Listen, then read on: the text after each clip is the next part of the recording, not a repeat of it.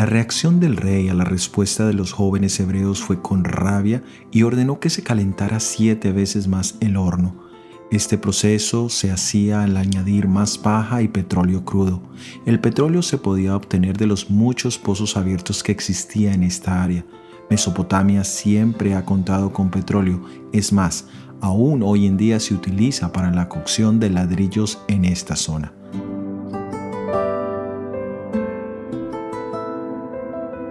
El fuego es un elemento fascinante y misterioso.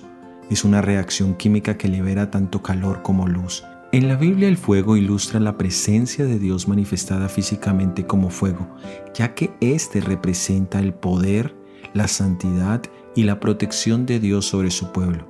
En el tema del juicio de Dios sobre el pecado y los pecadores, el fuego se presenta como el elemento de castigo. Pero en la experiencia de los jóvenes hebreos, Jesús estaba en el fuego. Y en cambio del fuego destruirlos, les dio la oportunidad de tener la presencia de Dios como nunca antes.